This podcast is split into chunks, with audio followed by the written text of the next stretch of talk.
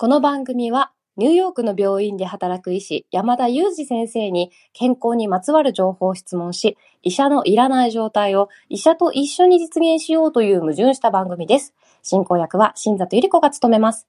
引きたいテーマや質問は、ウェブマガジンミモレでの山田裕二先生の連載コーナーへお寄せください。感想は、ハッシュタグ医者のいらないラジオで、X でコメントいただければと思います。山田先生、本日もよろしくお願いいたします。お願いします。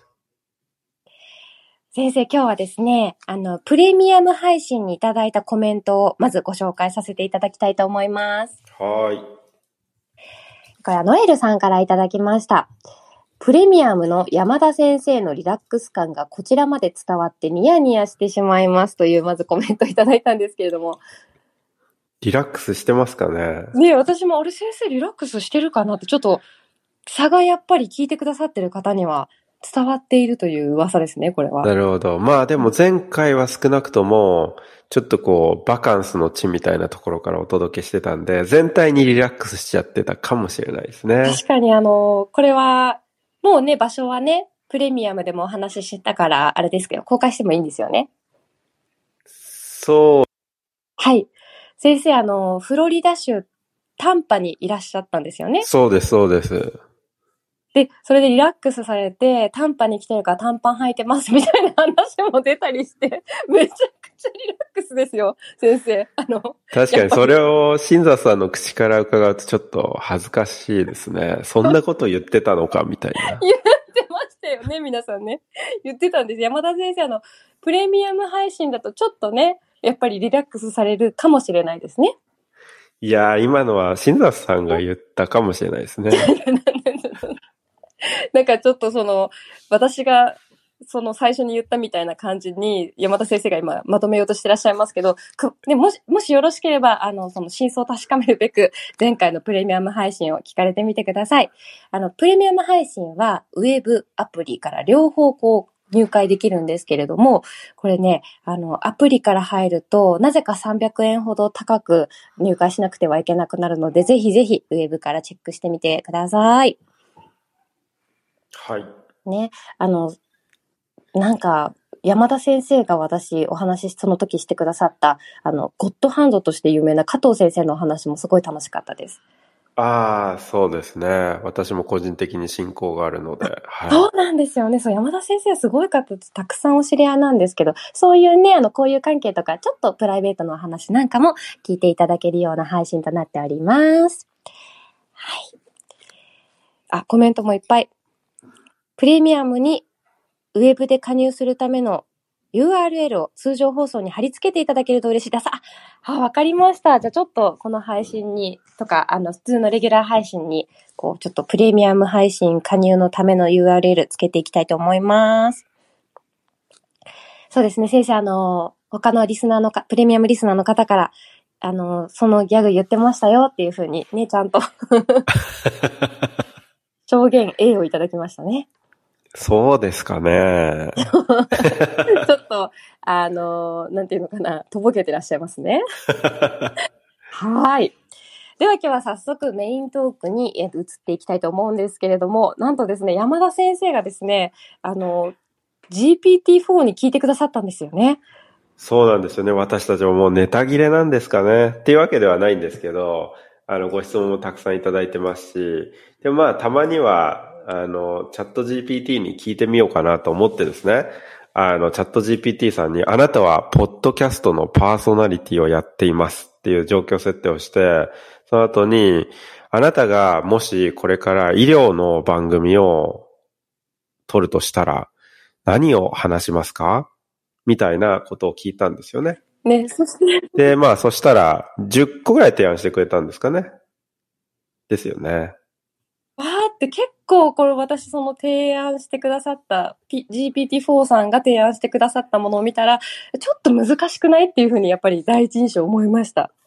そうですよね。なんか、新生児のへその緒の話とか、結構そういうとこ行っちゃうのね、みたいな感じだったんですけど、まあでもそれがリスナーの関心を引くのに効果的ですっておっしゃってましたけどね。ね、すごい断言されてたんですけども、その中から、こう、生身の人間として、私がちょっと興味ありそうなものを今日抽出して、テーマとしてお届けしていきたいなと思っております。例えばやっぱりその中でも健康寿の寿命のために、日々の生活で私たちができることであるとか、健康と栄養に関することとか、また、メンタルヘルスのお話とか、は、こう、提案してくださった中でも私もすごく興味があるなというふうに思うと同時に、これ大体最高の老後に先生書いてくださってるなということも思い出したんですよ。出ましたね、最高の老後。出ましたよ、出ましたよ。なんでですか？いやいや、最近この最高の老後の話題出てなかったですもんね。ただ、これあの、ほら、先生、出版された時にかなり読書会もして、1日3回とか配信してる時に、かなりカバーしたからもうやりきっただろうと思いきや、でも、基本的な健康寿命のこととか、メンタルヘルスのこと、認知症予防に効果がありそうなこととか、すごく結構気になることが網羅されてるじゃないですか。そうなんですよね。この最高の老後、ちょっとタイトルのおかげもあって、はいはい、老老後に読む本だって未だに言っていただくことがあって、なので、なんかこう、高齢の両親にプレゼントしましたみたいなメッセージを今もいただくことがあるんですけど、はい、実はそうじゃないんですよね。その最高の老後を迎えるために、今からやっておくべきことをまとめているので、これを聞いていらっしゃる方が30代、40代、50代であれば、そういう方を想像しながら書いた内容なんですね。もちろん、その老後、今過ごしていらっしゃる方が読んでもためになるように書いたんですけど、何よりその働き盛りの方に読んでほしいなと思って書いた本なので、まあどうしても最高の老後というタイトルですし、なんか表紙にも明るそうなあの、おじいちゃんが映っていたりとかですね。なんかそういうイメージの本になってしまってるんですけど、もうちょっと手前の方に聞いていただいて、もしご両親にプレゼントしちゃった方はですね、再度郵送してもらって、改めて自分で読むという風にしていただければ、なんと二人が読むと1800円割る2で900円。もうアメリカでビッグマックを食べるより安い値段でこの本が読めることになりますので、ぜひ読んでいただきたいなと思いますね。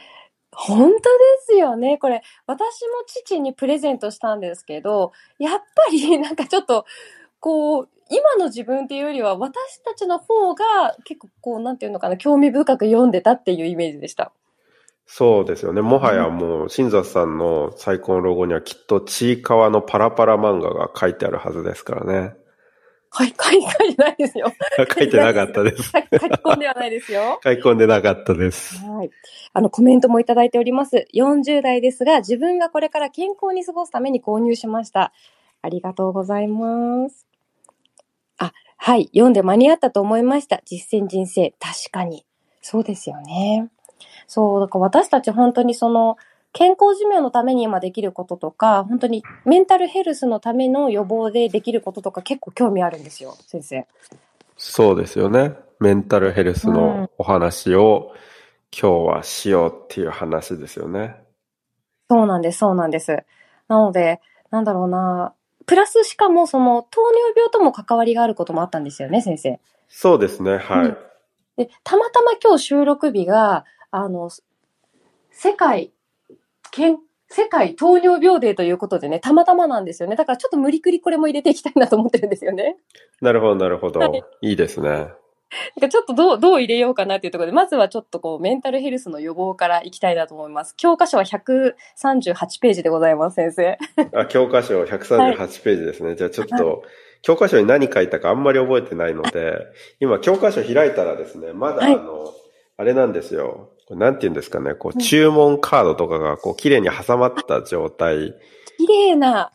だったんです。すごく美しい状態でまだ本が残っていましたので。そうなんですよ。自分では読まないっていう、まあそういうことがありますけれど、教科書の138ページ、大切なのはまずうつ病に気づくことって書いてますね。これ、ここでは高齢者のうつ病の特徴を書いているんですけれど、うん、ちょっと若い頃に発症するうつ病と、こう異なってくるんですよね、趣が。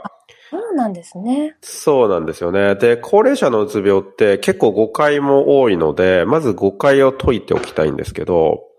一つ目は、年齢とともに年を重ねると、うつになってしまうと信じられるっていうことがあるんですけど、これは間違いですね。加齢でうつが起こるということはないですね。もう一つは、その、年を取ると、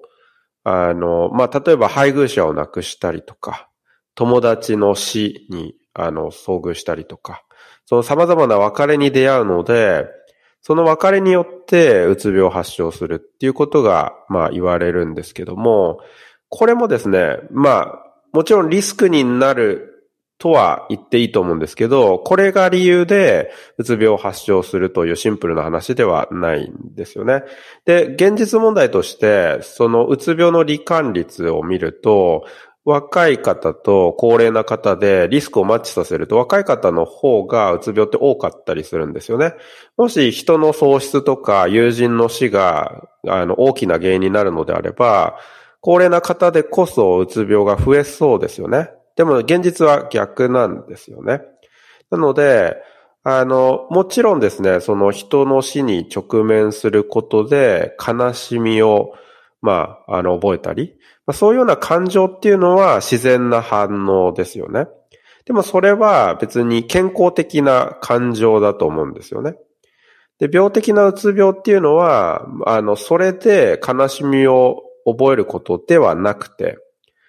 あの、こう、持続してしまう、あの、まあ、抑うつ気分であったり、興味関心の、あの、低下であったり、まあ、こうしたものが、あの、存在するという状況なので、またちょっとそこは線を引いて考えていただきたいなと思うんですよね。まあ、これがこう、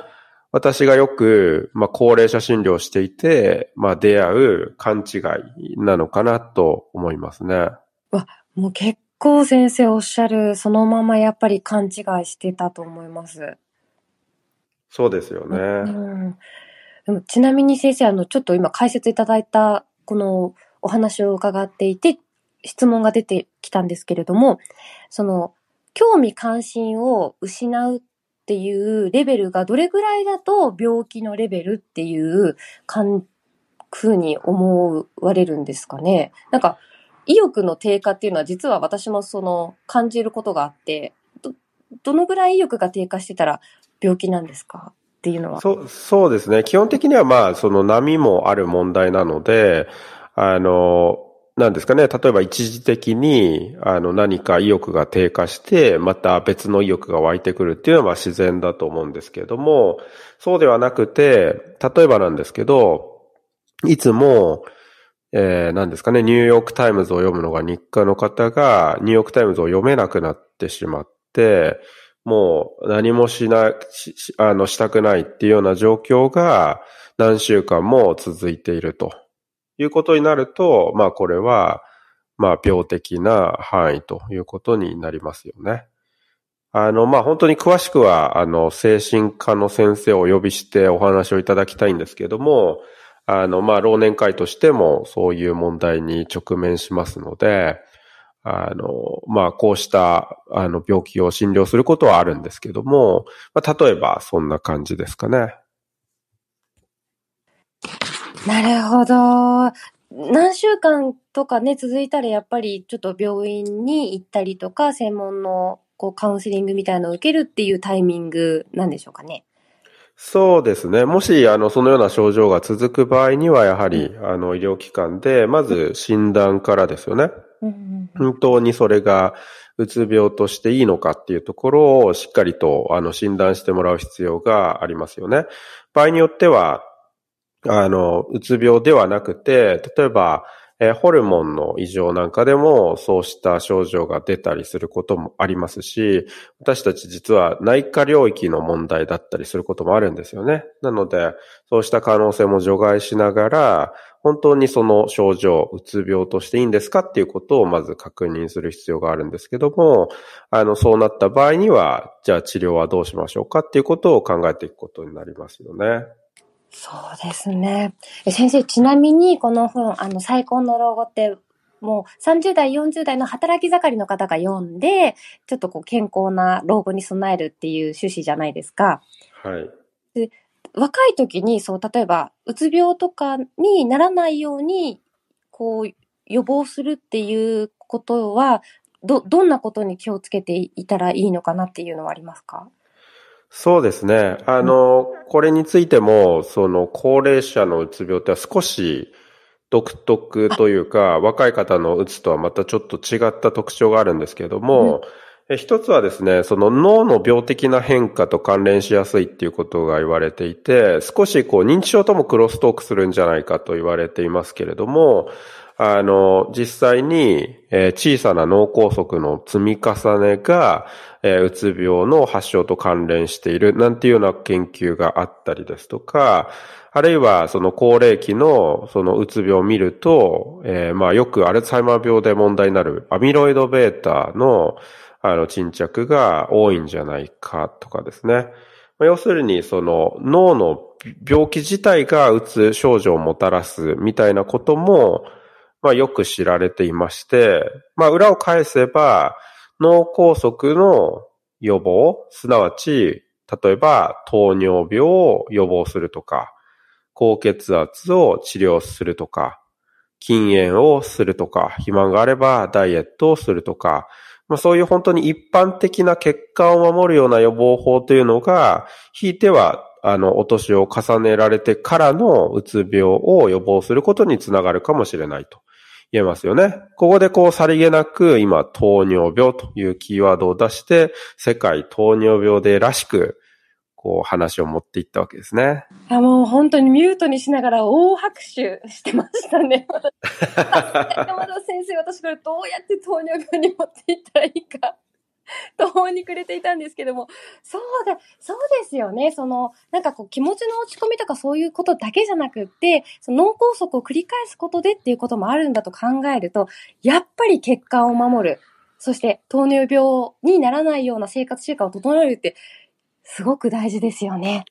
そうですね。本当に大事だと思います。で、その糖尿病の予防というのは本当によく一般的に言われることですよね。その健康な食事の生活であったり、運動習慣であったり、禁煙であったりですよね。まあ本当にもう耳にタコができるぐらい、耳にタコってなんか前回の放送でも言った気がするんですけど、もうちょっと表現変えていきたいですけどね。耳にタコができるぐらい、あの、こう言われていることだと思うんですけど、なんで大事かっていうと、まあ、ひいてはそういうところにつながってくるんですよね。その物事の上流にそうした問題があるんですよね。いや、でも先生、私あの、先生が大切なことをおっしゃるのを耳にタコができてるよ、もう聞きたくないよって思ったことは一切ないんですよ。あ、そうですか。いつも新鮮な気持ちでなるほどですので。もう皆さんももしかしたらそうかもしれないんですけれども、あの、実はだって一緒のいらないラジオでもですね、19回目に、あの、うすいさんが、と山田先生がまだお二人で、あの、医者のいらないラジオやられてる時に、知ってるようで知らない病気、糖尿病とはどんな病気というのもカバーしていますし、なるほど。それなんかのシリーズもだったはずですよね。そうなんです。知ってるようで知らない病気、糖尿病とはどんな病気ってやられているのに、私これ、改めて聞き直したら知らないじゃないかっていうことが多かったです。ああ、そうなんですね。まだその頃はちょっとあれですかね。ぎこちない臼井さんと私の会話だったんですかね。でもなんか笑いもあって、二人で今日から新シリーズ始めちゃいますよ、みたいな、なんかノリで、仲いいなぁなんて思いながら 聞いてましたし、あの389回目にもですね、糖尿病になるとどんなリスクがあるの合併症について知ろうということで、あの、しめじですね。はいはいはい。あの話いただいてましたけど、やっぱり聞き直さないと忘れてること多いので、この、こう、折に触れてやっぱり耳にタコができるという慣用句を使いたいぐらいたくさん、あの、繰り返して、あの、解説いただきたいとは私は思います。なるほど。じゃあ、せっかくの機会ですので、この放送も、しめじを復習することにしたいなと思うんですけども、はい。今回は、新蔵さんバッチリですよね。はい。笑ってますけどね。多分大丈夫だと思います。はい。死が、心臓。目が目。字が腎不全。いい線だったんですけどね。お惜しかったですか？あれ？いい線でしたね。心血管。いい線でしたね。私、この配収録の前に見たんですよ。いい線でしたよ、本当に。で、先生、こんなもんなんですよ。そうですよね。まあ難しいですよね。これまあ実際は、まあそれも正解の範疇ですし、はい糖尿病で、まあ心臓や血管にダメージを受けるっていうのも間違いないので、それはそれで正解なんですけど、このしめじはですね、実は小さな血管を持つ臓器の障害を、あの3つまとめた略語でして、小さな血管が走っている場所となると、実は神経、目、腎臓なんですね。神経、目、腎臓なんですね。糖尿病を治療する意味の一つは、その私たちの神経、目、腎臓を守るっていうことが、まあ一つ大きな目的なんですよね。もう一つの目的は、今、まさに新蔵さんが一番冒頭でおっしゃっていただいたように、心臓や血管を守るっていうことが、もう一つ大きな目的なんですよね。いやー、なんかごちゃごちゃになっちゃってたんですね。そうですね。まあもう一緒に登場させたいって思いが、こう強くなりすぎて神経を落としちゃったみたいなところですよね。そうなんですよ。実は本当にびっくりされるかもしれないんですけど、これ、本当収録前に聞いて、ちょっといろいろ聞かれる時のために糖尿病のこと調べて、これですからね。このそうですね。本当に惜しかったですけど、やっぱりもう一度神経使っていかないといけないですね。そうですね。でもあれですよ、先生が19回目の本当に医者のいらないラジオの初期の時に、あの、臼井さんに糖尿病って何なんでしょうということを、こう、解説する形でですね、あの、説明してくださってるのを聞き直したら、本当にわかりやすくてですね、なるほど。漢字をこう、まず、糖と尿と病とどういう意味ですかって、臼井さんに聞いて、じゃあこれは、初めは実は尿に糖が入って、それが異常な状態だから、こういう病気なんですよっていう説明から、こう、すごく、こう、わかりやすく説明してくださってるので、ぜひこれ聞いていただきたいなと思います。そうですね。そして今やこの病名すら変えようみたいな話もありますからね。そうですよね。ダイアベティスでしたっけ？そうですよね。だから世界ダイアベティスデーに変わってしまうんですかね。ねえ、なんか、ほ英語では本当は diabetes っていう発音なんでしたっけ？そうですね。その方が近いと思いますね。 diabetes っていう発音が比較的近いと思いますけどね。うんでも、その、解説いただいたときに、尿に糖が混じってしまう状態っていうのがなぜ異常でなぜ混じってしまうのかとか、1型糖尿病と2型糖尿病の違いとか、インスリンのお話とかもすごくわかりやすかったので、まあ、変え、いろんなこう意図があって変えるんでしょうけど、その解説のお話聞くと糖尿病でもいいかななんてちょっと思ったりしました。なるほど。で、これあれですね。19回のリンクもどっかに貼っとかなきゃいけないですね。あります、貼ります。貼っておきます。いや、す、あの、本当にね、なんで忘れちゃうんでしょうね。大切なね。まあ、しょうがないですよね。うん、そう。あ、だからこそ医者のいらないラジオが必要で、医者は常にいるなのですね。というコメントいただきました。そうですね。やっぱり大人の学習っていうのは、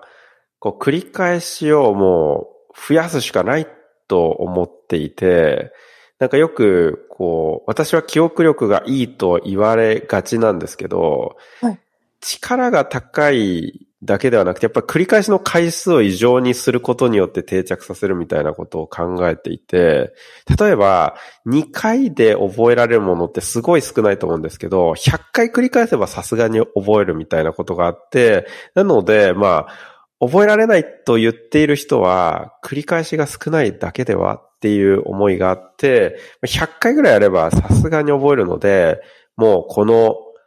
医者のいらないラジオでも、しめじを100回やっていれば、新里さんがもう絶対に神経っていうようになるはずですよね。先生、そういうのいかがですか？この方針的に、今後とも。そうですね。やっぱりもう繰り返し繰り返し、大切なことは繰り返しってのは大事ですよね。なんか、私すごくすべてのタイトルを、こう、エクセルでパーっていつも見てると、これももう一回やりたい、これももう一回やりたい。なぜなら先生がおっしゃるような、記憶の定着に必要なのには、やっぱり、もっと回数欲しいなって思ったりして、あの、聞いてる方がそれで飽きたりしなければ、そうですよね。あとはなんかこう違うニュースから同じ話題に戻ってくるとか、そういうアプローチもいいですよね。なんですよ。な糖尿病は、なんか一番、何か一番身近だし、私例えば今、あの、肥満のこともこの間テーマで出してやってみたいんですけど、肥満と糖尿病っていうアプローチで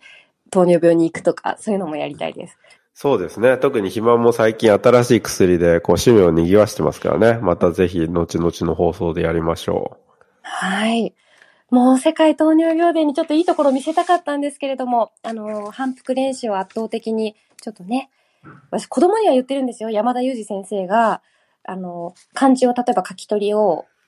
印刷の札の札をどうしても間違える傾向があったんですよね。はい。だから、いつも見てあげてるときに、算数やる前でも、英語やる前でも、ちょっと印刷って書いてみてって言うと、やっぱ何十回か目かで書けるようになるんですよね。そうですよね。これが山田裕二先生の言ってることかとね。子育てにおいてはちょっと実践してるんですけどね。自分ごととなると、てんてんてんってやつですね。そのそういう指導はできるようになりました。おかげさまで、本当に。はい。いや、いかがですかね？ちょっと今日は健康寿命のお話から、うつ病予防のお話から、世界、え糖尿病デーに、えちなんで糖尿病の話をさせていただきましたが。